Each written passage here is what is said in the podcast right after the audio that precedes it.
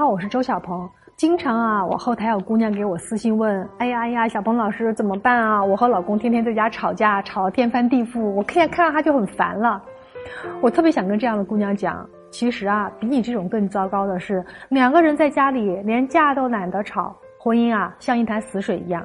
我们有时候说啊，能吵架，这对夫妻还能交流，还想解决问题；不吵架，夫妻说明交流都没了。而且啊，生活当中有不少的夫妻。就是这个样子的，因为他们相处了太久，变得没有激情了。因为沟通没有办法很顺畅，或者生活压力等等，就会导致夫妻情感一天不如一天。那话呢，越来越懒得说。这个时候应该怎么办呢？我们说啊，这个时候其实就需要在这段感情当中注入新鲜活力了。那今天接下来呢，我就教大家如何注入新鲜活力。在教你之前啊，我先帮你们普及一个著名的鲶鱼效应。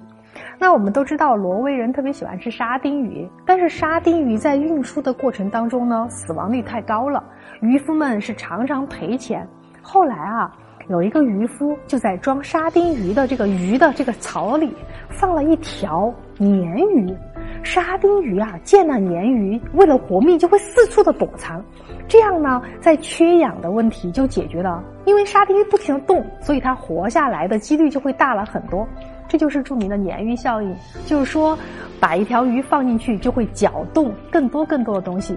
所以，虽然你看起来在沙丁鱼内部像一潭死水，但是通过鲶鱼的刺激，就可以唤起内部的活力。那对于两性关系依然如此。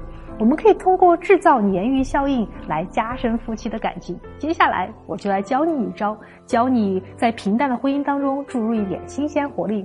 那这一招叫做制定伴侣独立日，不做连体婴儿。有些人觉得啊，我们两个人好嘛，就要天天黏在一起，这叫感情好。但事实上啊，两个人的关系太过亲密，就像挤在一起的沙丁鱼一样，最后会导致缺氧而死。所以啊，夫妻之间是需要定期透透气的。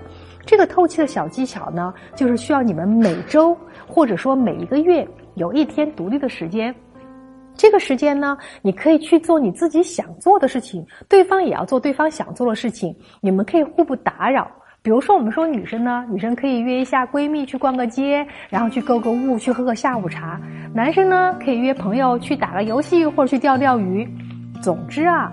每天的独立日，就是每一次的独立日，就能够让你感受到充分的放松，而且啊，给你自己身体里边也注入了新鲜活力。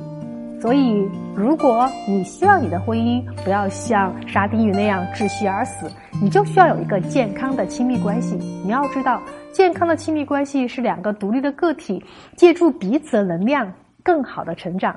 所以，我有九十分，你有八十分，我们在一起就接近两百分。如果你有九十分，我也有九十分，那我们在一起就会变得更好。但如果你有六十分，我有九十分，好像我们差距变大，就会变得病态的不开心。